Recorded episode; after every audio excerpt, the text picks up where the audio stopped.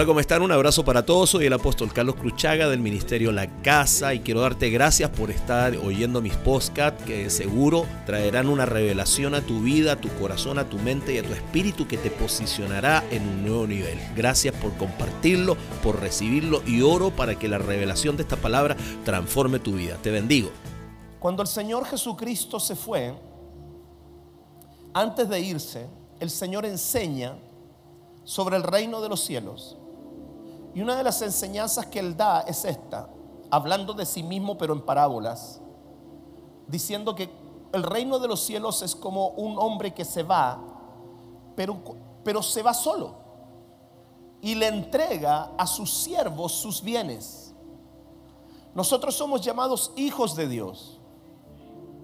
Uno, uno y medio, uno medio mareado. Somos llamados hijos de Dios. Entonces, ¿qué hizo el Señor? Nos entregó sus bienes. No solo somos sus hijos, somos sus siervos. Yo tengo una palabra que el Señor me reveló hace un tiempo atrás, la prediqué donde el pastor Quilamán, la prediqué donde el pastor, el, apóstol Ademir Higuera, que habla sobre ser hijo y ser siervo, hacer el balance entre ser hijo y ser siervo. Porque de repente somos muy hijo y poco siervo, o somos muy siervo y poco hijo. ¿Ok? Entonces hay que encontrar el balance. Pero dice que el, Señor tomó los bienes y los repartió a sus siervos y se fue lejos.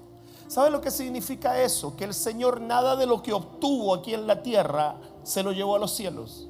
El Señor la victoria que obtuvo sobre Satanás en la cruz del Calvario nos la transfirió a nosotros. Él nos la entregó. Él entregó la victoria. Todo lo que Él ganó, la autoridad que Él ganó, Él la entregó. La entregó en la cruz del Calvario. Todos los milagros que lo obtuvo, los entregó. Todo el poder lo obtuvo, lo entregó. Nos entregó su nombre. El Señor dice, el Señor en su palabra dice, en mi nombre echarán fuera demonios, pondrán sus manos sobre los enfermos, hablarán nuevas lenguas, si, bebieran cosa mortífera, eso es como cuando uno va a comer, come la cola de mono, que se le no, hace rica la cola de mono, suegra, hay que decir. Ahí no, no bebemos cosa mortífera de suegra. O sea, mono muy buena. Entonces, uy, están sentados los dos, viejito hoy día. Gloria a Dios. Ah, están así, sí, ya, ya caché. Están sentados, de, mira, mira, así se sientan. Un aplauso a Dios por la vida de mis suegros que están acá, mis viejos sentaditos. Son muy graciosos. Pueden retirar la ofrenda, hijo.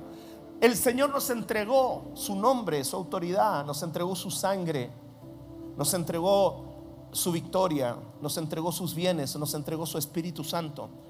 Todo lo que Él obtuvo lo entregó y lo dio por cabeza sobre todas las cosas a la iglesia. Ahora fíjese, ¿por qué le estoy tocando este texto? Porque esto significa que no existe ninguna persona que llamándose hijo de Dios no porte algo de lo que Cristo entregó en su vida. Se lo vuelvo a decir, no existe ninguna persona que llamándose hijo de Dios no porte algo de lo que Cristo obtuvo, le entregó en su vida. Todos nosotros tenemos algo que Cristo nos entregó. Todos nosotros. Quiero pedirle a los sugieres, capitán de Teresa, que me llenen los espacios vacíos. Se lo he dicho en japonés, en coreano, en chino, mandarín, en afgano, en ricardiano y en todo, todo eso. entonces, todos nosotros cargamos algo de parte de Dios. Entonces, ninguno de nosotros puede decir que no tiene nada para poder trabajar en nombre de Dios. Ninguno de nosotros. Porque el rey antes de irse nos repartió sus bienes, nos entregó sus bienes. Entonces nosotros tenemos bienes que no nos pertenecen, que son del Señor. Esa casa que tú tienes no te pertenece, es del Señor. Ese negocio que tú tienes no te pertenece, es del Señor. Ese acceso que tú tienes no te pertenece, es del Señor. El problema es este, que nosotros tenemos muchas veces más mentalidad de dueños que mentalidad de administradores. Por eso a veces te ves lidiando con 1500 cosas porque tienes mentalidad de dueño y no de administrador. Porque cuando tú eres administrador, tú entiendes que el responsable, dueño absoluto de todo es Él. Entonces descansas en Él, en sus tiempos, en sus decisiones, porque Él es el Señor de todas las cosas. Entonces todo lo que Dios nos ha brindado a nosotros tiene una semilla para multiplicar. La escritura dice que el Señor todo lo creó con semilla. ¿Cuál es el espíritu del anticristo en este tiempo? ¿Cuál es el espíritu de este siglo? Quitar la semilla de todas las cosas, ¿o no? Por eso hay hombres que se casan con hombres, mujeres que se casan con mujeres, hombres que se casan con árboles, árboles que se casan. ¿Por qué? Porque la idea es quitar la semilla, es castrar las siguientes generaciones. Le están sacando las semillas a, las sandías, a las manzanas, a las uvas. ¿Qué está, qué está pasando? Dice, ¡ay, qué rico! Esta sandía no viene con pepa, pero esa sandía murió ahí. ¿O no? ¿O no? Murió ahí, murió ahí. ¿Por qué? Porque lo que asegura la próxima generación es la semilla.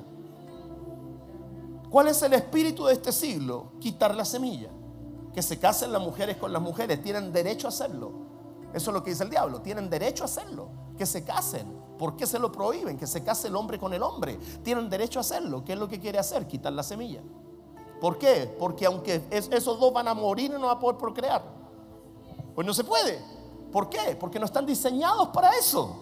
Entonces, todos nosotros portamos una semilla de parte de Dios. Todos nosotros. Por eso cuando el Señor Jesucristo oró por el ciego, el ciego cuando el Señor le pone las manos y el ciego abre los ojos, dice que el ciego le dijo, veo a los hombres como árboles. Veo a los hombres como, pero, pero ayúdeme a predicar, pues veo a los hombres como, veo los veo como árboles, árboles.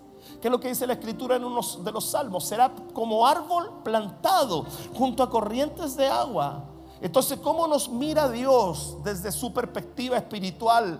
Nos mira como árboles. Partimos siendo hierba verde, luego de eso nos transformamos en hierba que da semilla, luego de eso nos transformamos en árbol que da fruto. esa es la línea de la vida en el libro de Éxodo, eh, de, Éxodo, Génesis. Primero hierba verde, luego hierba verde que da semilla, luego árbol que da fruto y luego árbol que da fruto que su fruto permanece en él. Entonces Dios siempre nos ha mirado a nosotros con un potencial dentro del cual tendremos que dar cuenta. El otro día le estuve hablando el día jueves. ¿Cómo están las reuniones de Oasis?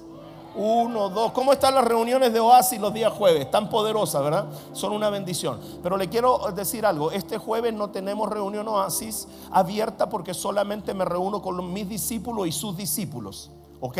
Por eso este jueves me toca que usted, así que se la aguanta para el próximo jueves. ¿Ok? Pero se lo dejo ahí. Entonces nosotros tenemos que entender que somos administradores de lo que Dios puso en nuestra vida. Somos administradores.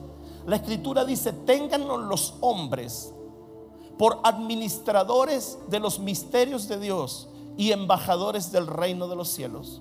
Nosotros administramos lo que Él nos entregó. Usted va a tener que dar cuenta por ese trabajo. Usted va a tener que dar cuenta por su casa.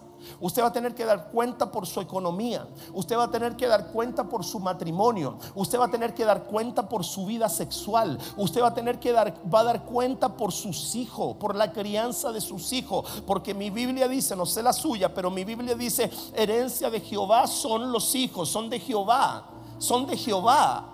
No son nuestros, son del Señor. Entonces usted va a tener que dar cuenta de la crianza de sus hijos, de cómo usted forma a sus hijos, de la tolerancia al pecado que tiene con sus hijos. Es que hoy día la generación ha cambiado, es verdad, la generación ha cambiado, pero la palabra es una sola. El cielo pasará, la tierra pasará, pero mi palabra no pasará. Tenemos que dar cuenta de nuestra salud, porque la escritura dice que el que destruyera el templo de Dios, Dios lo va a destruir a él. Tenemos que dar cuenta sobre la finanza. ¿Por qué? Porque mía es la plata y mío es el oro, dice el Señor. Entonces hay algo de lo que no debamos dar cuenta. Tenemos que dar cuenta de nuestra salud emocional, de nuestra alma, porque el Señor dice, mías son todas las almas. Tenemos que dar cuenta nosotros de cómo tratamos en la naturaleza. Tenemos que dar cuenta de cómo tratamos. Hijos, somos administradores. ¿Sabe usted la lucha que yo tengo cuando no le achunto con un papel a un papelero? Siento que Dios me dice recógelo y mételo adentro, recógelo y mételo adentro. Otros le llaman toc. Yo le llamo la toc toc de Dios porque me sale en estéreo. Lo tiro ahí, creí que le chunté, oh, y después me tengo que agachar y en el baño donde sea tengo que agarrar la cuestión y meterla dentro del papelero. Porque siento como que Dios me dice, ¿por qué el hombre que aunque le paguen por su trabajo tiene que estar agachándose a recoger tu papel? Tenemos que ser, mira, tenemos que ser dar cuenta aún de la vida de nuestros animales. ¿Sabía usted eso, no? La escritura dice que el perverso no cuida de sus bestias, pero el hombre noble dice que lo alimenta y le da de comer. Tenemos que rendir cuenta a Dios de, de todo de nuestra, de nuestra comida, de nuestra bebida, de nuestros hogares, de nuestros vehículos, de las finanzas que pasan por nuestra mano, del redil. Cuando yo pienso en la gente, yo me agarro a cabezazos, Señor, porque ya no sé si quiero crecer, porque cuando uno crece tiene que dar más cuenta, tiene que dar más recontra cuenta, porque todos nosotros portamos algo que Dios nos entregó, que vendrá a pedirnos fiscalización. Están aquí o se murieron. Vendrá a pedirnos fiscalización. Tienes un negocio, va a venir. Mira, Dios es peor que impuesto interno. Si tú crees que, te fiscaliza impuesto interno ya es un problema, o el Ceremi de salud vaya allá a la pastelería a revisarte los sacos de harina, eso no es nada. Dios te va a pedir cuenta de los dineros, te va a pedir cuenta de cómo administras tu tiempo, te va a pedir cuenta de la gente que te entregó, te va a pedir cuenta de la familia, te va a pedir cuenta él nos va a pedir cuenta de todo. De todo.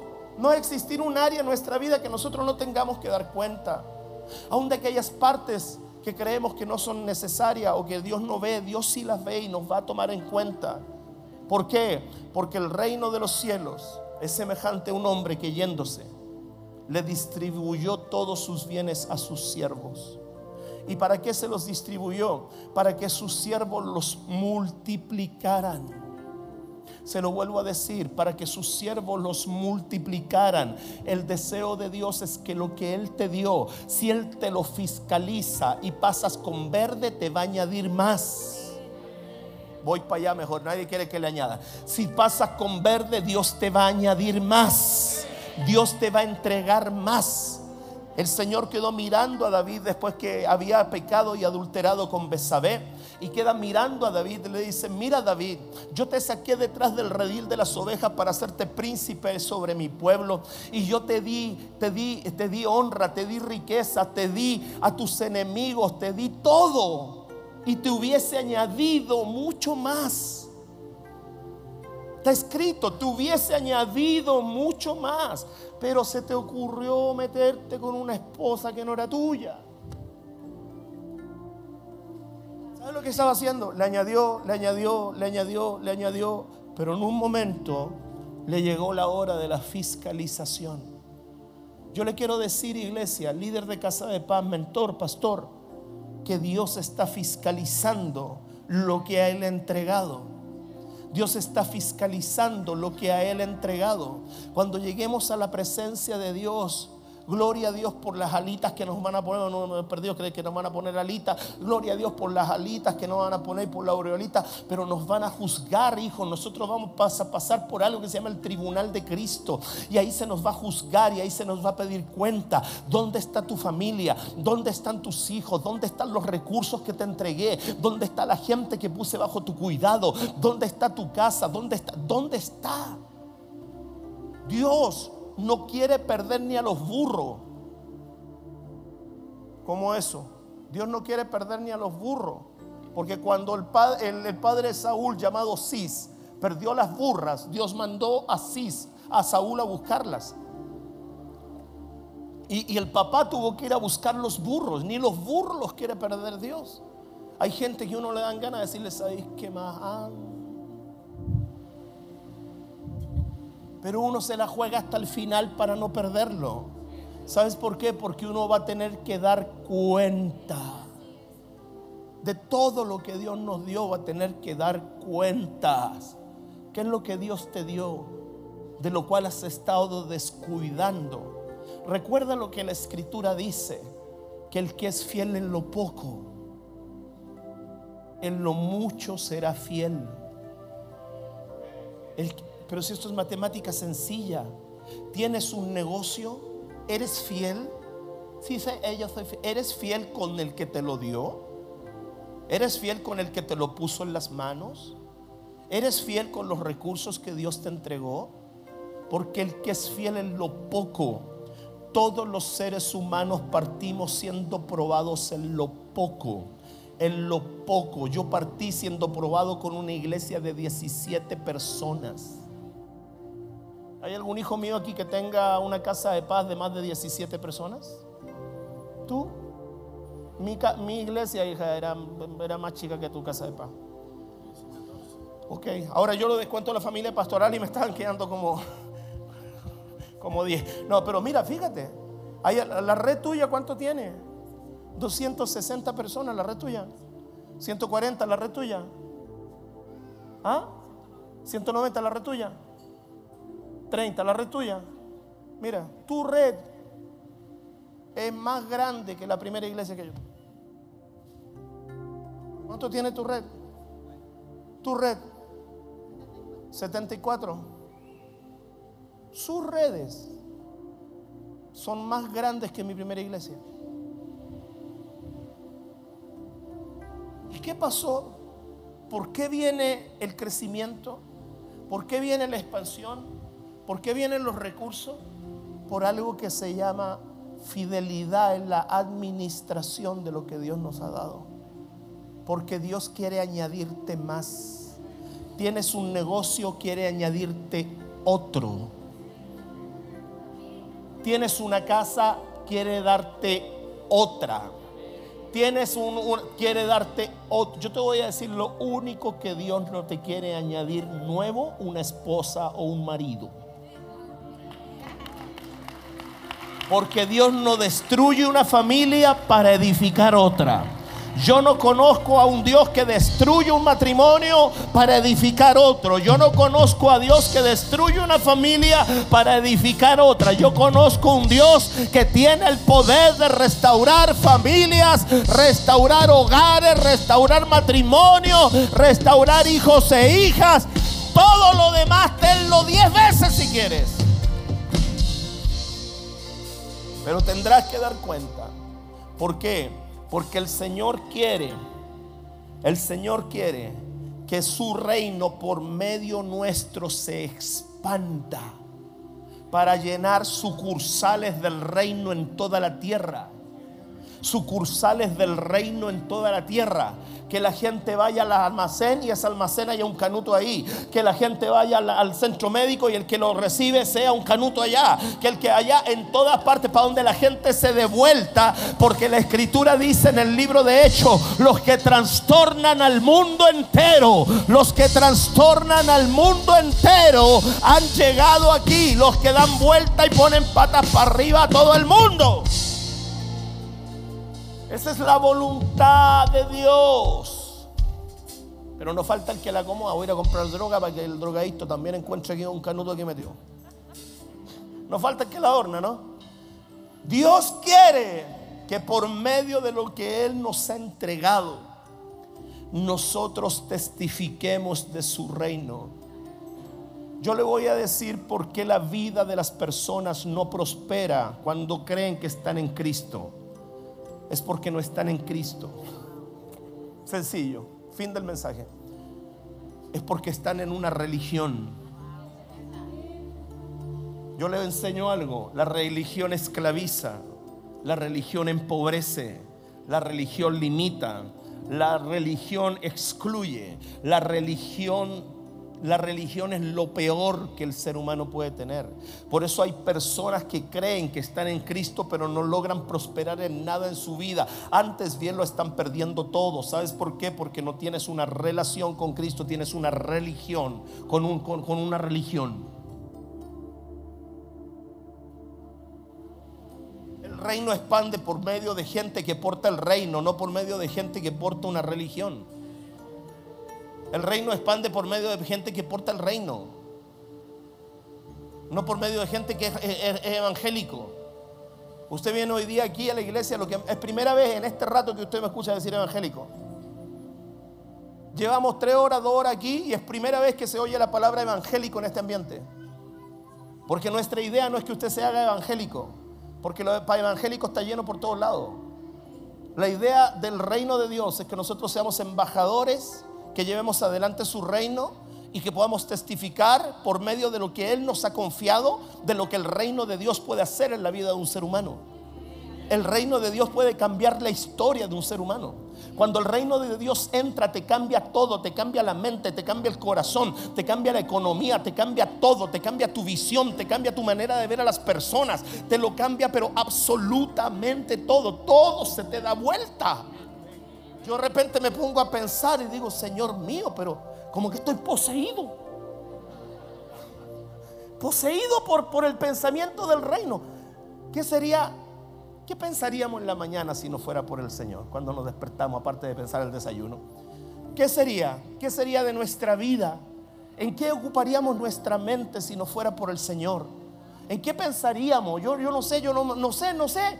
Si yo me pongo a pensar en yo, ¿en qué, ¿en qué pensaría si no fuera por el Señor? ¿Qué haría? O sea, como de que de repente llega tu vida a estar tan absorbida por Dios que te, te dices que si, si, yo, si yo no tuviera al Señor, si no conociera su reino, yo no tengo vida. O sea, vivir qué? Chupando un clavo todo el día y viendo tele. Porque cuando el reino de Dios viene a la vida de un ser humano, el reino de Dios lo transforma todo. Todo, todo. Los homosexuales son transformados cuando tienen un encuentro con el reino. Digan amén algunos que que Dios hizo una obra. Son, son transformados. Son transformados. Las lesbianas son transformadas cuando los drogadictos son transformados. Todo ser humano que tiene un encuentro con el reino de Dios es transformado. ¿Por qué? Porque el reino de Dios es un dispensador de la gracia del Señor. Se lo vuelvo a decir, el reino de Dios es un dispensador de los misterios y de la gracia del Señor. El reino de Dios es tan grande que el Señor lo tuvo que dispensar en cada uno de nosotros. ¿Salió buena esa? Es tan grande que lo tuvo que dispensar. Tú portas un pedacito del reino, tú también, tú también, tú también. Yo porto otro pedacito, quizá un poquito más grande que el tuyo. Pero si todos nosotros nos unimos, portamos un gran territorio del reino.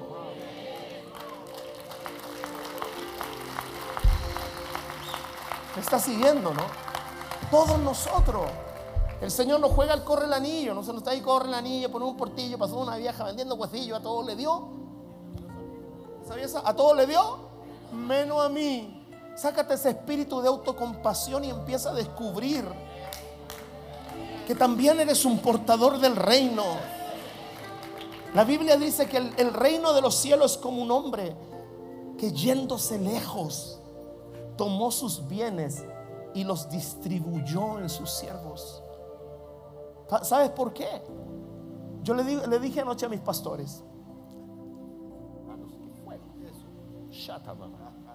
le dije a mis pastores anoche, hijo, ¿Quiere predicar? Predique, pero no se pare en una tapita de bebida. Porque hay muchos que quieren hablar del reino parados en una tapa de bebida, completamente inestables. Los soplas y pierden el equilibrio y se caen. Tú tienes una porción del reino, pero esa porción del reino necesita estar unida a la porción del reino que tiene el otro. Y que tiene el otro y que tiene el otro, y que tiene el otro, y que tiene el otro. ¿Para qué? Para que podamos hacer un buen terreno donde parar nuestros pies. El Señor no va a venir a pararse en una tapita de bebida. El Señor necesita buenas plataformas. Y una buena plataforma se le da una iglesia unida. Jamás se la vencía compañera Taya. Una iglesia unida. Una iglesia unida. Te vi por ahí, Taya. Estaba ahí. Sácate ese pañuelo rojo con, la voz y el martillo, por favor. Este, se necesita una iglesia unida. ¿Sabe una de las prioridades del reino? La unidad del cuerpo de Cristo. ¿Sabías tú que esa es una prioridad del reino? La unidad del cuerpo de Cristo. ¿Y quieres que te diga algo más triste aún? Es una de las únicas oraciones de Jesús que no ha sido contestada. ¿Tiene usted oraciones sin responder? ¿Tiene usted oraciones sin responder? Levánteme la mano los que tienen oraciones sin responder. Uno, dos, ¿Tenemos relaciones? ¿Tenemos? El Señor también tiene una. Padre, que sean uno. Así como tu Padre en mí y yo en ellos, que sean uno en nosotros, para que el mundo crea. Para que el mundo crea que tú me enviaste. ¿Sabes lo que hace la unidad del cuerpo? Aumenta la fe en el incrédulo. Me aplaudo solo. Aumenta la fe. Si nosotros como iglesia entendemos que somos un rompecabezas del reino, ¿ha visto esa película donde hay gente que tiene algunos, algunos toques o algo que necesitan tener la pieza del rompecabezas pero armada completa? Si tú entendieras que cada uno de nosotros es una pieza dentro del rompecabezas del reino, oye, sería un gozo irlo armando cada día. Sería un gozo porque iríamos ganando territorio. Porque en el ámbito espiritual la expansión del reino, me está escuchando, está medio perdido. La expansión del reino tiene que ver con territorio tiene que ver con territorio. El Señor quiere recuperar el territorio. El Señor quiere recuperar a las familias. El Señor quiere recuperar el corazón de los hijos a los padres y de los padres a los hijos. El Señor quiere recuperar a la oveja perdida y descarriada. El Señor quiere recuperar al herido. El Señor quiere recuperar. El Señor quiere que nosotros vayamos conquistando territorio para el reino. Pero algo no se ha hecho bien. Algo no se ha hecho bien. ¿Por qué? Hitler, ¿cuántos años duró Hitler la guerra esa? ¿Cuántos años habrá sido el tema de la guerra mundial? No estuvo Hitler usted que el, libro gordo de Petete con todo lo que sabe. Como gobernante 20 años. ¿Y qué logró? ¿Qué logró el tipo? Invadió, mató 6 millones de judíos, invadió Europa, se fue a meter por allá hasta la isla de Pascua Se vino a esconder Argentina después. En 20 años el hombre puso al mundo patas para arriba, para mal. Y la iglesia, todavía andamos pensando si tenemos que hablar en lengua, si hay que diezmar, si hay que caerse para adelante, hay que caerse para atrás, si Cristo viene, si Cristo vino, si Cristo vendrá. Y todavía estamos pensando en edificar nuestro propio reinito personal. Amén, aleluya. Y Hitler en 20 años, en 20 años puso el mundo de cabeza.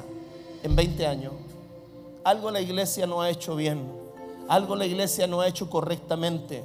Jesucristo dijo, Padre, para que sean uno, así como tu Padre en mí y yo en ellos, para que sean uno en nosotros para que el mundo crea que tú me enviaste, para que el mundo crea que tú me enviaste, que yo provengo del cielo, no que soy un filósofo más, no que soy una buena persona más, no que eso es indigno, así el mundo piensa de Cristo, no es un filósofo más, es un profeta más, no fue alguien más, no por allá, si hizo cosas buenas, si te dicen, no, si Cristo hizo cosas buenas, pero ya pasó para que el mundo crea que tú me enviaste, para que el mundo crea que yo provengo de ti, que ellos sean uno, Señor, que ellos sean un solo cuerpo, que arme en el rompecabezas. Hay una película que se llama El Contador, la han visto, ¿no? Qué buena la película. Yo la he visto en el avión como siete veces, la encuentro buenísima. El muchacho tenía un, tema, no, no, me acuerdo bien lo que tenía, pero él, él, tenía un, un, tema psicológico, obsesivo compulsivo, y creo que la película empieza donde él está armando un rompecabezas. Empieza a armar el rompecabezas. Sí, Asperger y está armando un rompecabezas y se le pierde una pieza del rompecabezas y se desespera hasta que la logra encontrar y la pone en el rompecabezas. Pero el tema es que lo estaba armando al revés. Él tenía, no estaba mirando la imagen, lo tenía dado vuelta. Entonces cuando arma el rompecabezas, él lo armó sin ver la imagen. Lo estaba armando al revés. Todos nosotros buscamos la, imagen que se le parezca y la metemos ahí. Este lo estaba armando al revés. Sin verse lo armó. Y cuando le faltaba una pieza se desesperó. Ojalá nosotros fuéramos así en el reino Ojalá que sin ver armáramos cosas. Ojalá que sin ver pudiéramos revertir cosas. Ojalá que sin ver nos desesperáramos si no encontramos la pieza que nos falta. ¿Sabes por qué? Porque hemos perdido la conciencia del deseo que tiene Dios de la expansión de su reino y no del nuestro reinito personal. Están aquí, se murieron, tan... Lo que Dios te ha dado es para que se extienda el reino. ¿Por qué? Porque esa extensión del reino de Dios va a provocar en ti y en mí que nosotros podamos ocupar nuevos territorios. Gloria al Señor Jesucristo por el apóstol Fernando Chaparro.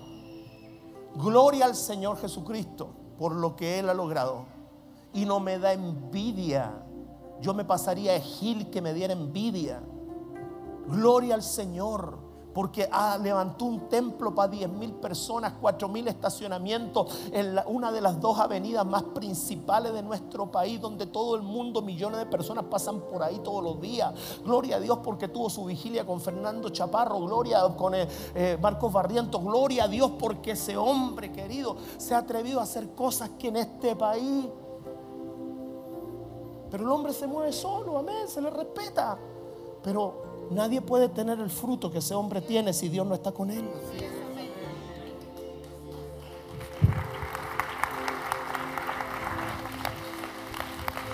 El otro día me contaba alguien que estuvo allá. Me decía, usted salió en una predicación de Israel Chaparro. Porque Israel Chaparro dijo que el único que pasaba por ahí y grababa y lo felicitaba era usted que han recibido montones de críticas. Yo digo, pero es que hay que ser idiota para criticar. O sea, ¿cómo un hermano por allá con una iglesia de, 20 viejitas medias dormidas puede criticar lo que ese hombre de Dios está levantando? ¿Cómo? Si usted no critica, brother, ¿cómo? Si, niñe, si, no puede ser. ¿Cómo? Yo le decía, pero que no puedo creer que critican. ¿Qué critican? ¿Qué critican si el hombre está expandiendo el reino? ¿Qué critican en tu casa de paz? Vos expande el reino, que el de allá expande el reino. Porque cada vez que usted expande el reino, gana territorio, gana territorio, gana territorio para el Señor, gana territorio para su Salvador, gana territorio para que la planta del pie del Señor pueda ponerse ahí, gana territorio para que la presencia de Dios se instale ahí, gana territorio en el hospital, gana territorio en la ciudad, gana territorio en el campo, gana territorio allá en, en la finanza, en todos los ámbitos gana territorio. Pero hay que cambiar el chip. Despierte. Voy a empezar a gritar para que algunos despierten. Hay que cambiar el chip. Hay que cambiar el chip de, que no son de nuestras ambiciones personales, de nuestro ego personal. Hay que cambiar el chip de, nuestras, de nuestros pensamientos naturales. ¿Sabes, ¿Sabes quiénes tienen, pero, pero, pero la genética? Palabra, pero si la genética que viene de, de gente, tú sabes dónde están los genes. ¿Sabes quiénes tienen la genética de poder poner el reino delante de cualquier ambición personal? Los que son capaces de llevar al altar de sacrificio lo que Dios mismo les prometió. Solo aquellos que son capaces de llevar a sacrificio lo que Dios mismo le prometió son los que tienen la genética para poder expandir el reino. Abraham le prometieron un hijo, después se lo pidieron. Tuvo tres días para arrepentirse. Y en vez de arrepentirse, siguió avanzando hasta el lugar que Dios le dijo. Tres días, Dios le prometió el hijo. Y después se lo pide de vuelta. Ese acto de obediencia, ese acto de ir al altar, a poner en el altar aún la promesa de Dios para él, fue lo que hoy día te tiene sentado aquí, Pedro por arriba. Fue la que hoy día te tiene sentado aquí. Fue la que te tiene sentado aquí. Fue la que te tiene sentado aquí. Porque la escritura dice que nosotros somos linaje de Abraham. La escritura nosotros dice que nosotros somos linaje de Abraham. Dice que nosotros somos hijos de Abraham por la fe. Dice para que la bendición de Abraham viniese a nosotros los gentiles. Tú estás sentado aquí porque un viejo de ciento y tanto años tuvo la capacidad y la genética de decir, aunque Dios me lo dio esto, me lo está pidiendo y yo se lo voy a entregar porque yo no quiero levantar una charita por allá, yo no quiero tener un hijo malcriado, yo quiero ser padre de muchedumbre, de gente. Y aunque esto me cueste sacrificio de lo mismo que tú me entregaste, yo lo sacrificaré. Por eso que no le llame la atención que Dios de repente te pida que sacrifiques algo que Él mismo te dio. Dios le, llenó la, le llenaba la red a Pedro y cada vez que salía con la red le decía, sígame, ahí queda la red. ¿O no? Le llenó la empresa y después que la tenía llena no vendió ni un solo pescado Pedro. Pedro, oye, pero, pero revisa la escritura. Pedro nunca vendió un solo pescado. No, ninguno, hasta los contaba. 153 pesos. Pero nunca vendió ni uno. Cada vez que tenía la red llena de pescado, el Señor le decía, sígueme. ¿La tengo o no? Sígueme. Es que acá, nunca vendió ni un solo pescado. Y el día que pagó los impuestos no fue por la venta del pescado. El día que pagó los impuestos no fue por la venta del pescado. Fue por lo que encontró dentro de la boca del pez. Cuando cambió su forma.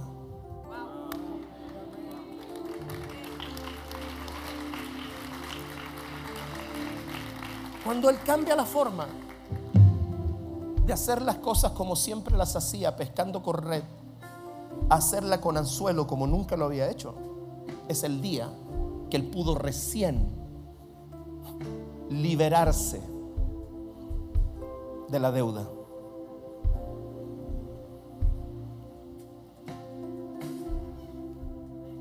Pero antes de liberarse Él, el Señor le dijo, paga por mí paga por ti.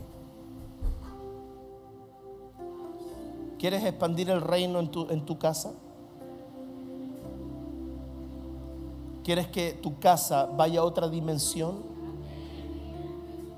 ¿Quieres que tu vida vaya a otra dimensión? ¿Qué tal si nosotros nos metemos en las cosas que nuestro Señor Jesucristo espera que nosotros hagamos antes de que antes de que nosotros sigamos esperando que Él haga las cosas por nosotros? Cuando el Señor Jesucristo estaba en medio de la tormenta y estaba durmiendo, el único rato que tenía para descansar, nosotros que hemos estado ahí sabemos que, imagínate eso de noche, que te corra viento, que haga frío, esa cosa debe haber sido espantosa. Era el único día que, el momento que él tuvo para dormir mientras iba de una esquina del, mar al otro lado y lo despertaron. Y viene el Señor y le dice, ¿por qué me despiertan a mí como ustedes no tuvieron fe? ¿Cómo no tienen fe? no tienen fe. ¿Sabe lo que le estaba diciendo ahí? Tú pudiste haberlo hecho. El tema es que no lo creíste. Tú pudiste haberlo hecho. El tema es que no lo creíste. Tú pudiste haber tomado esa propiedad. El tema es que no lo creíste. Tú pudiste haber abierto ese negocio. El tema es que no lo creíste. Tú pudiste haber salvado tu matrimonio. El tema es que no lo creíste. Tú pudiste haberlo hecho, pero no lo creíste ellos portaban no solamente un trozo del reino, ellos portaban al reino completo en la barca, llevaban a Jesús. Nosotros somos administradores, porque el Señor quiere que nos expandamos. ¿Sabes para qué? Para que Él pueda recuperar territorio. Pero ¿sabes lo que hacemos nosotros? En las iglesias, no en esta por lo menos cortamos a la gente del mundo. Los sacamos del mundo y los metemos en el claustro llamado iglesia. Los cortamos del mundo. Que tienen que cortar las relaciones, que tienen que cortar las amistades, que tienen que y los Eso no es correcto. La Biblia dice, "Vuélvanse ellos a ti, no tú a ellos." Conviértanse ellos a ti, no tú a ellos. Tú puedes volver a donde Cristo te sacó pero ya no haciendo lo que antes hacías. Porque si no sigues siendo como uno más de ellos. Entonces cuando tú vuelves al lugar que Cristo te sacó, sin hacer lo que ellos hacen, te van a preguntar por qué tú no haces ahora lo que antes hacías. Y vos no le vas a decir, no sé. ¿Qué tienes que entrarle ahí? Expansión del reino.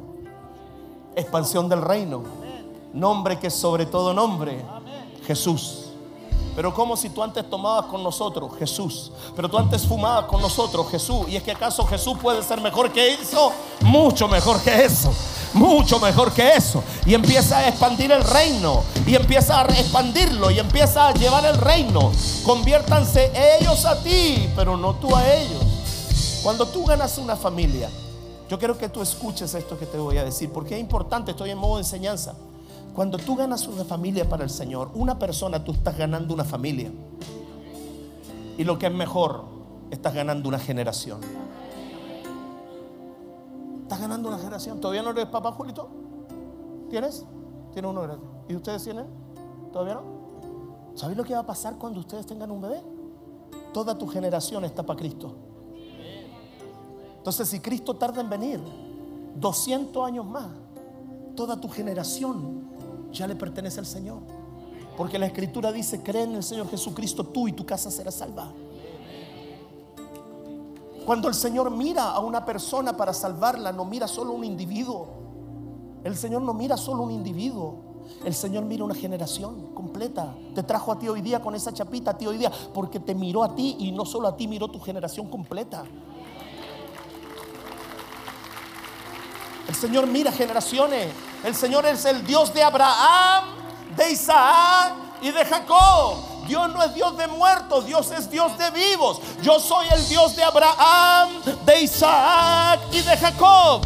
Yo no soy Dios de muertos, yo soy Dios de vivos. Yo soy el Dios de Abraham, de Isaac y de Jacob. Cuando Dios ve a un hombre, ve a Abraham, a Isaac y a Jacob, a Leví, a las doce tribus de Israel. Porque Dios es Dios de generación. ¿Ah?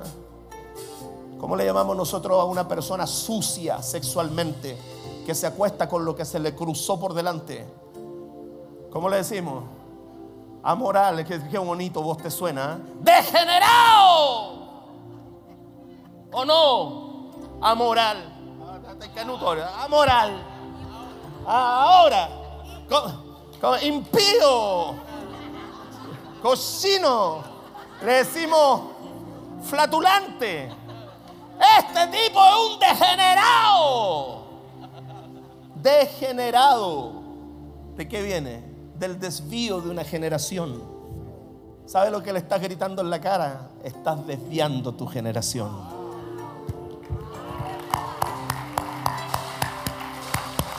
Cuando tú ves una persona degenerada, ¿qué está haciendo? Desviando su generación, desviándola. Pero bendito sea el Señor Jesucristo, que un día vino a nuestra vida y depositó en nosotros su reino y lo fraccionó y lo dispersó en cada uno de nosotros para tomar nuestra vida, para tomar nuestra generación, para tomar nuestros hijos y los hijos de nuestros hijos hasta el día que Él vuelva por nosotros.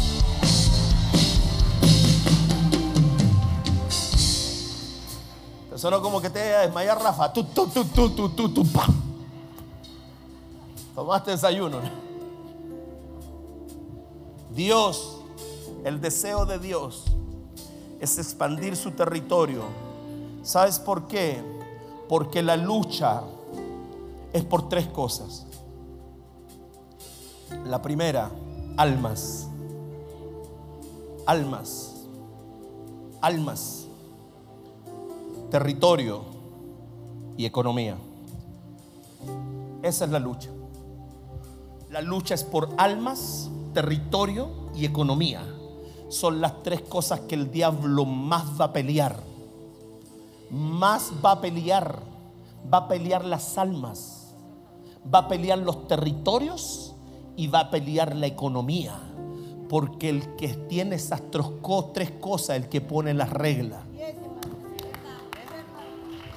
Te lo vuelvo a decir. El que tiene esas tres cosas es el que pone las reglas. El que tiene esas tres cosas es el que manda. El que tiene esas tres cosas, el que puede parar las calles para hacer una marcha. El que tiene esas tres cosas, el que se puede sentar delante de los empresarios a comprar edificio. El que tiene esas tres cosas, el que puede influenciar una ciudad. El que tiene almas, territorio y finanza es el que le pone el cascabel al gato. Me encanta ver al caballero que vende cuchuflí allá afuera. No se ha rajado ni con una bolsa de cuchuflí viejo. Me voy a poner un letrero aquí que diga The Boss. ¿Ah? El mero mero le voy a poner, rájate con un cuchuflí. Y yo lo saludo y está con su cuchuflí. ¿Cómo le va? Bien aquí con el cuchuflí. ¿Cómo le digo? Bien aquí los hermanos con el cuchuflí. Feliz vendiendo cuchuflí en la entrada. ¿Por qué? Porque está detectando que ahí hay algo. Está detectando que hay un movimiento que lo puede beneficiar. Está detectando que hay un movimiento que le va a traer bendición. Él vende sus cuchuflí. Y nosotros salimos, le algunos le compran sus cuchuflí. Pero ¿qué es lo que está pasando ahí? Ya el reino está pegando una explosión. Está tocando gente que viene a ofrecer sus productos que viene a ofrecerte algo. ¿Por qué? Porque ven que ahí hay un movimiento. Donde haya expansión, la gente va. Donde haya expansión, la gente se empieza a juntar.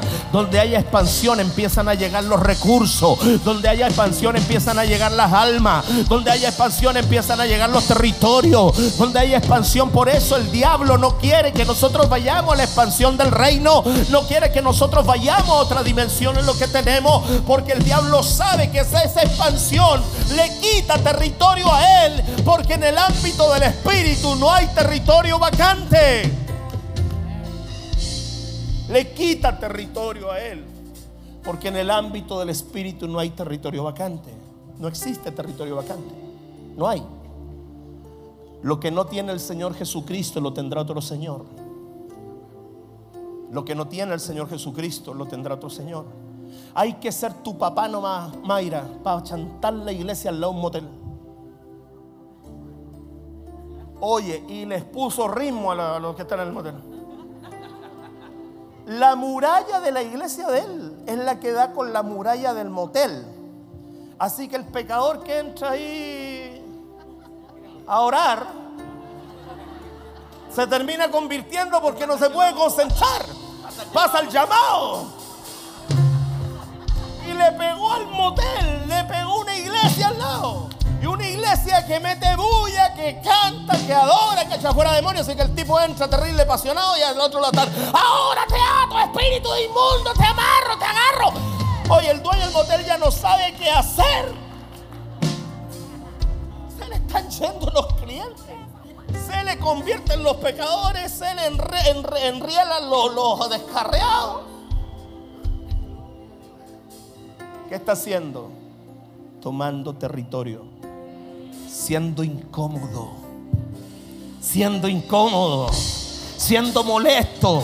Esta viuda incómoda me tiene molesto, pero le voy a hacer justicia. No sea que viniendo de continuo me agote la paciencia. Al diablo sácalo por cansancio. Al diablo sácalo por cansancio. Agarra territorio, agarra familias, agarra nuevos locales. Ábrete otra casa de paz. Sácalo por cansancio.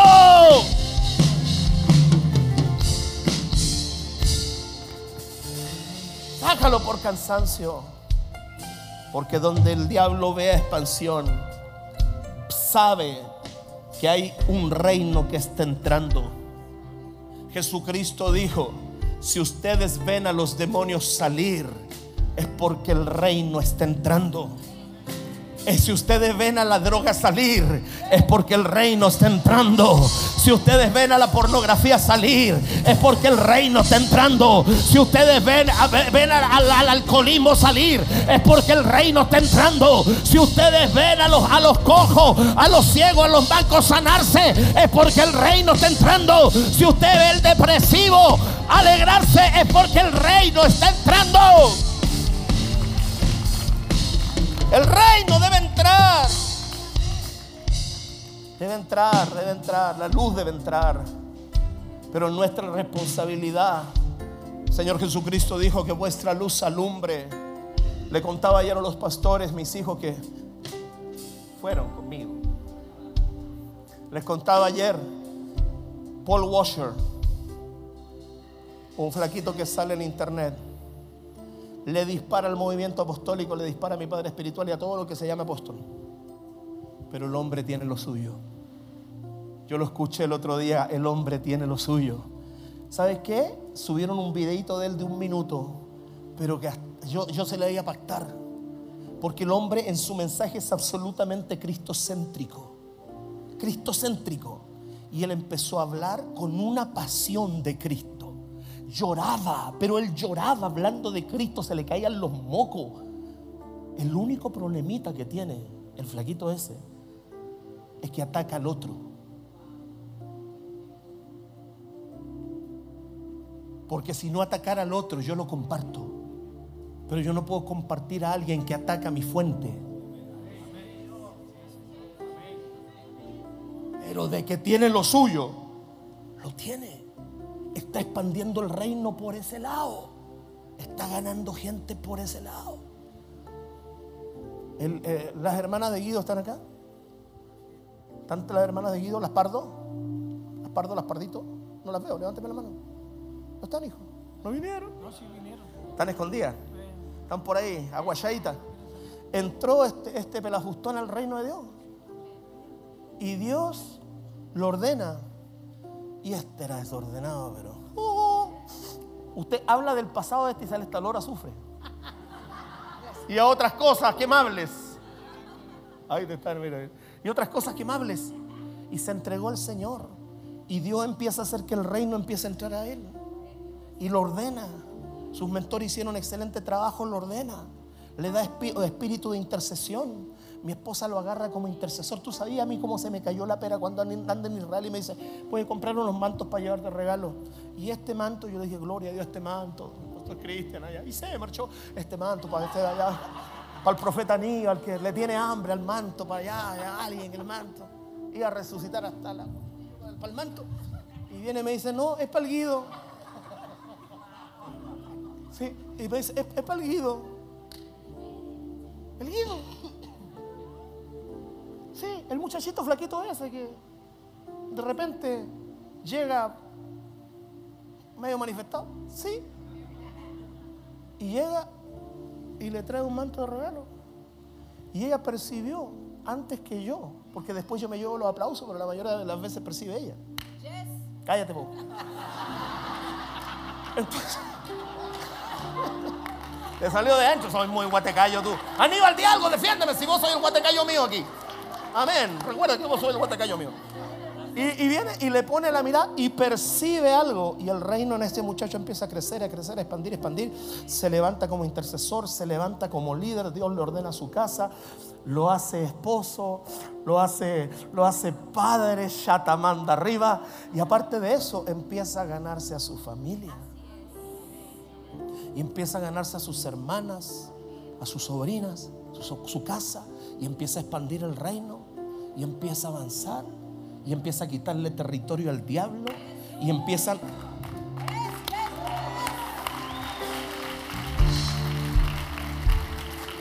Porque cuando el reino entra,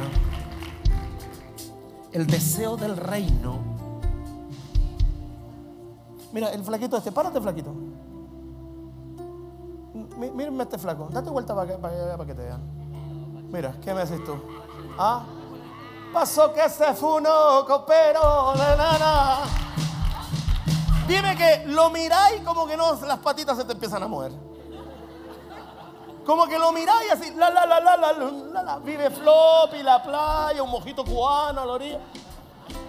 Yo este, ¿dónde lo espero ganando alma? Yo, así, así, que un día ande por el barrio Bellavista. Pero conviértanse ellos a ti, no tú a ellos que andes por el Bellavista, esta flaquita, párate tú. Mira, mira, la, mira para allá, ¿qué hace Mira, esta flaca, mira, con esa pinta, ¿a dónde los quiero yo? Los quiero en los lugares donde la pieza del rompecabezas al lado nos tenga idea que tú portas la luz.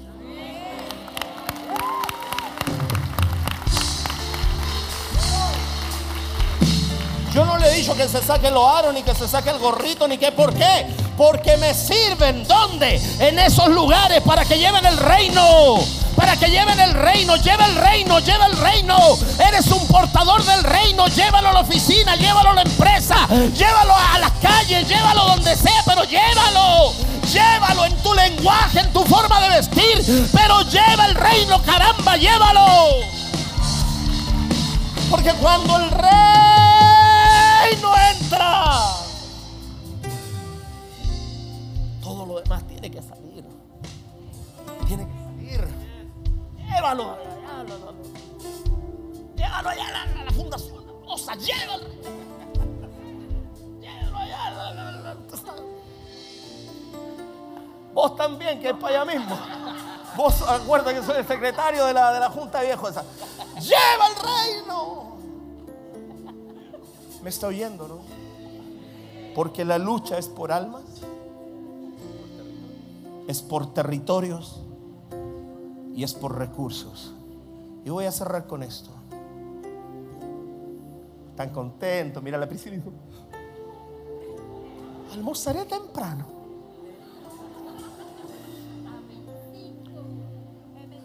¿Cuántos quieren llevar? Es mentira, Pri. ¿Cuántos quieren llevar el reino? A ver. Uno, dos, tres. ¿Cuántos quieren llevar el reino? Apóstol, ¿y qué tengo que hacer? Sé tú con el reino adentro.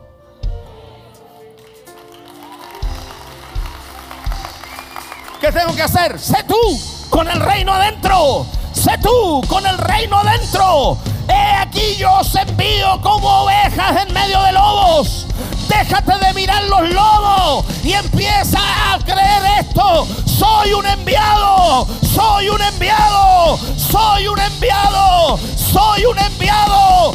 Soy, no importa lo que me rodea, importa lo que porto y quién me envió. Soy un enviado, caramba.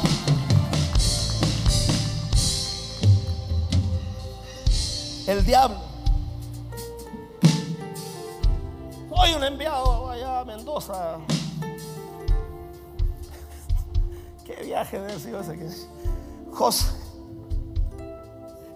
Diga, soy enviado. Ay, qué risa me esto. Éxodo 8:28. Tengo calor. Dijo Faraón, yo os dejaré ir para que ofrezcáis sacrificios a Jehová vuestro Dios en el desierto, con tal de que no vayáis más lejos. ¿Sabe lo que te está diciendo? ¿Queréis ir a la iglesia? Anda. ¿Queréis adorar? Adora.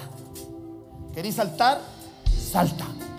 ¿Queréis que te dé el espíritu? Que te dé. ¿Queréis enojarte con el pastor? Anótate a la lista. Pero yo te voy a pedir una pura cosa, dice el diablo. No vayas más lejos. ¿Sabe lo que le está diciendo? No te expandas. No salgas de los límites. No salgas de mi territorio.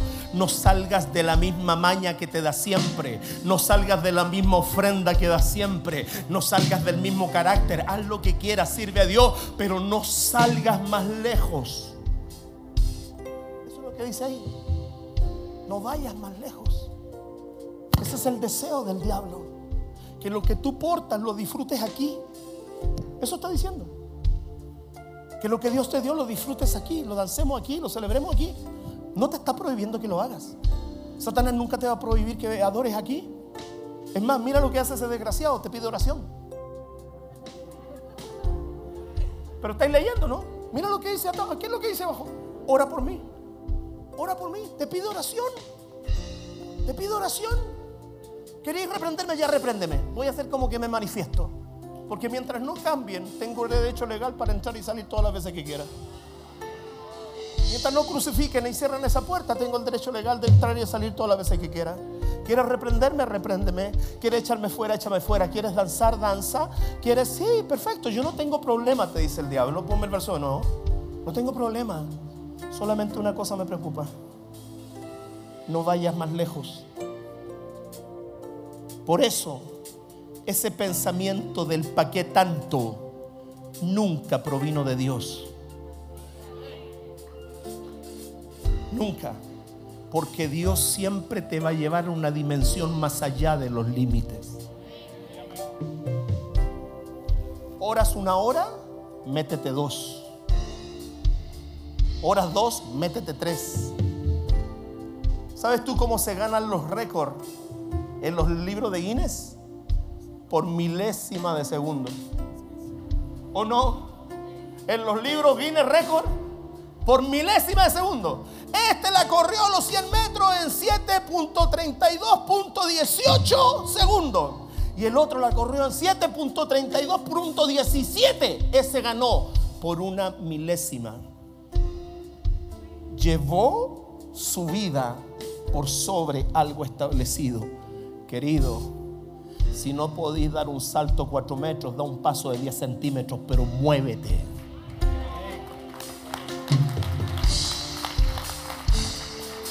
Si no podéis dar un paso, un salto de 10 metros, da un paso de 4 centímetros, pero muévete. Mira el que está al lado y dile, te están hablando. Con tal que no vayáis más lejos.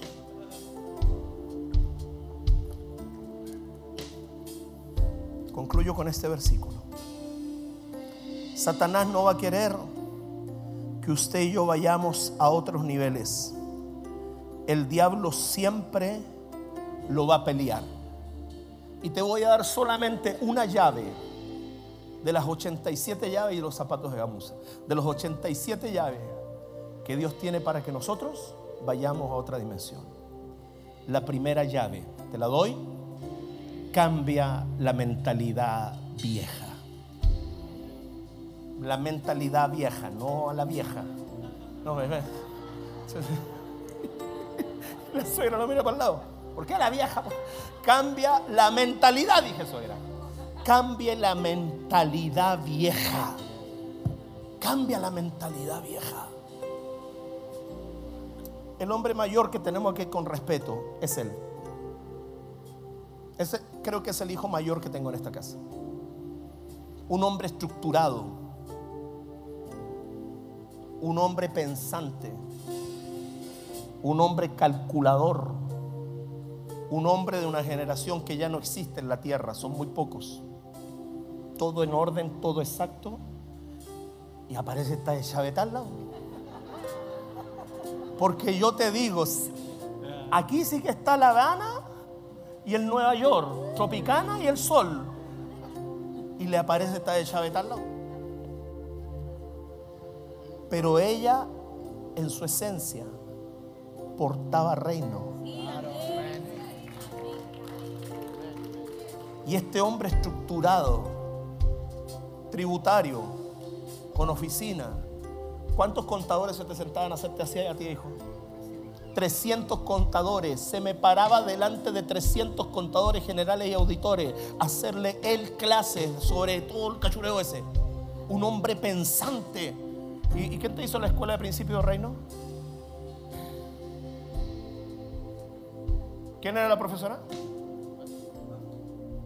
Y se para delante de Basti, un hombre que a él se le hacían así 400 contadores, y ella se para a enseñarle del reino. Y el hombre empieza a absorber el reino. Y el hombre empieza a creer en el reino. Y el hombre empieza a entregarse al reino. Y el hombre empieza a recibir el reino. Y se sentó delante de ella. ¿A qué curso llegaste de la universidad? Tercer año. ¿De qué?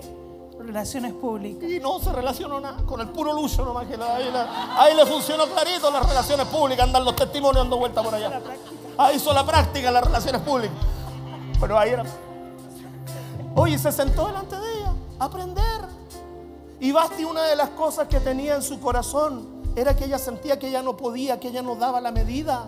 Que ella no podía, que ella no servía, no daba la medida. Y se sienta delante de un hombre que tiene a 300 contadores delante y auditores delante, que él le enseñaba. Y ahora ella, que ni siquiera logró terminar su carrera, tiene que pararse delante de alguien a enseñarle. ¿Por qué? Porque ella porta reino.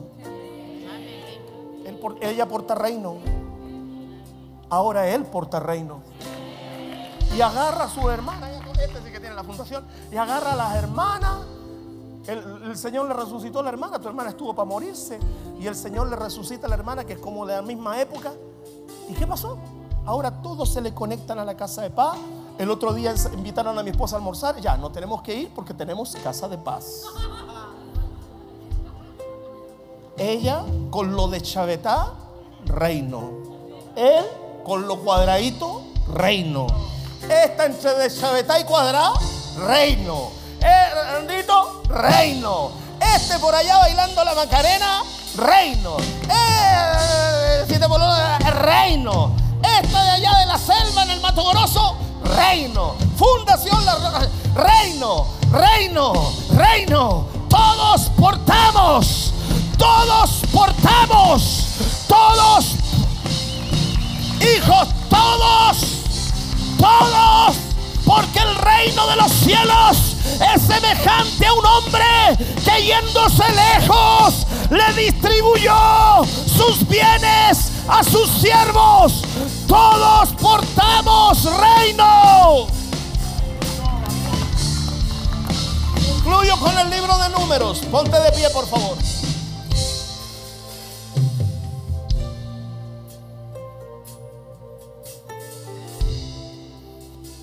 Libro de números.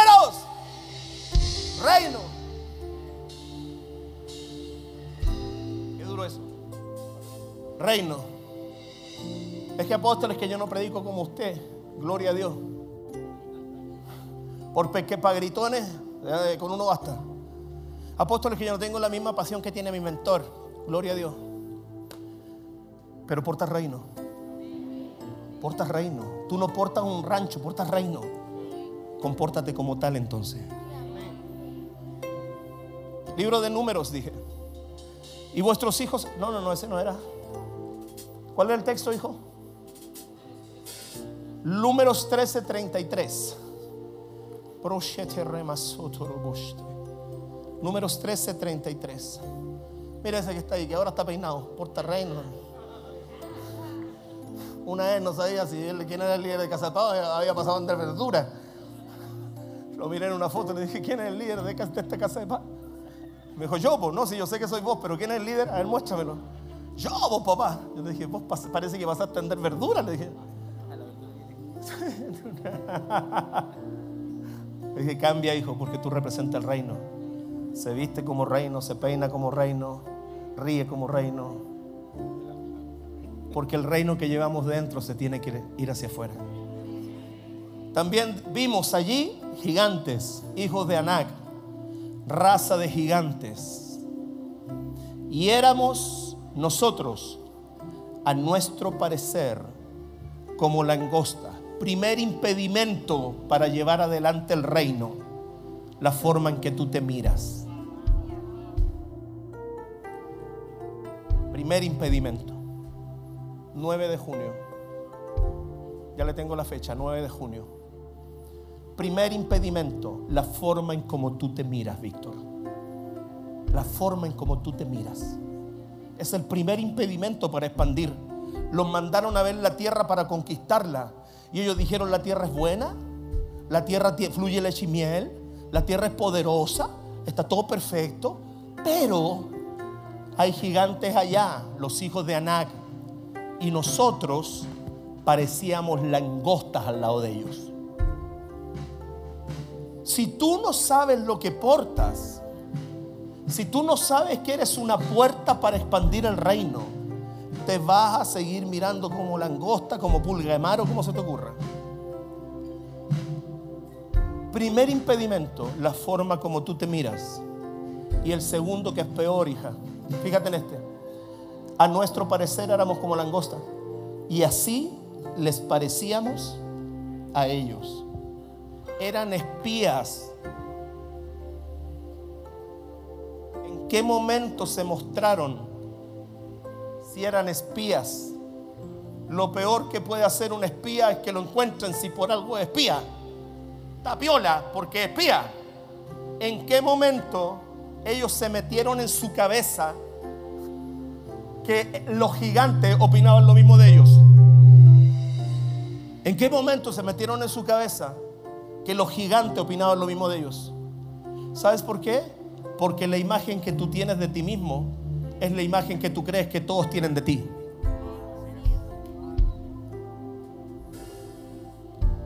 Si tú sientes que tú eres conflictivo, vas a creer que todos piensan lo mismo. Si tú sientes que vos no servís para nada, vas a creer que todos piensan lo mismo de ti. Ellos en ningún momento se mostraron a los gigantes porque si no dejaban de ser espías. Pero ellos dijeron, nosotros parecíamos langosta y también les parecíamos así a ellos. La imagen que tú tienes de ti mismo, la proyectas y terminas creyéndotela. Y terminas pensando que todo el resto de la gente te ve de la misma forma que te miras tú. Y sabes, hay un real, real, real, o como se diga, que yo quiero encontrar. Y quiero agarrar el audio y ponerle una foto mía con brillito alrededor de un viejo que está hablando. Y le preguntan, ¿y a usted le importa lo que la gente piensa? Ah, no, no, no, madre mía, es que a mí lo que menos me importa es que la gente piense de mí. Pero es que a mí no me interesa lo que la gente piense. No, pero esto no le importa. ¿Qué me va a importar lo que la gente diga de mí? Si de a mí se ha dicho que soy desde un ladrón degenerado hasta que soy el Papa Pío XIV, ¿qué me va a interesar? el día que a ti te importe más la opinión de tu baja autoestima o de tus diplomas en la muralla o de, de tu VMP, VMP, VRPP, o de tu, de, tu, de tu ignorancia académica, o que te importe más lo que dice la gente, o que te importe más lo que dice el diablo, o que te importe más lo que dice el sistema de ti, más que lo que dice Dios de ti, ahí tú tienes un grave problema. Porque para expandir el reino solo se necesita la claridad de saber lo que Dios puso en mí.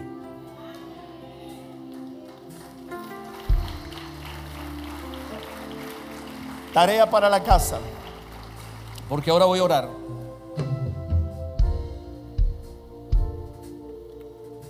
¿Cuál es la tarea para la casa? Apóstol, es que yo no sé lo que Dios puso en mí. ¿Pero te queda claro que Dios puso algo? ¿Cuánto les queda claro? ¿Te queda claro? Ok. Es que yo no sé lo que Dios puso en mí. Perfecto. Déjate mover hasta el lugar donde encajas. Recuerda el rompecabezas. Siempre hay una mano que lo está llevando al lugar donde encaja. Pero no solo donde encaja. Porque un, diente de ajo encaja en una mandarina. Pero no pertenece a la mandarina. Tú no solamente debes buscar donde encajas, sino que debes buscar donde perteneces. Y dentro de este cuerpo, esta es tu casa. Yo soy tu papá, ella es tu mamá espiritual y los que están en primera fila somos tus hermanos mayores. Permítenos llevarte hasta el lugar donde encajas y hasta el lugar donde perteneces. ¿Sabes para qué? Para que el reino de Dios que está en ti potencie el reino de Dios que está en mí y le preparemos una plataforma a nuestro rey.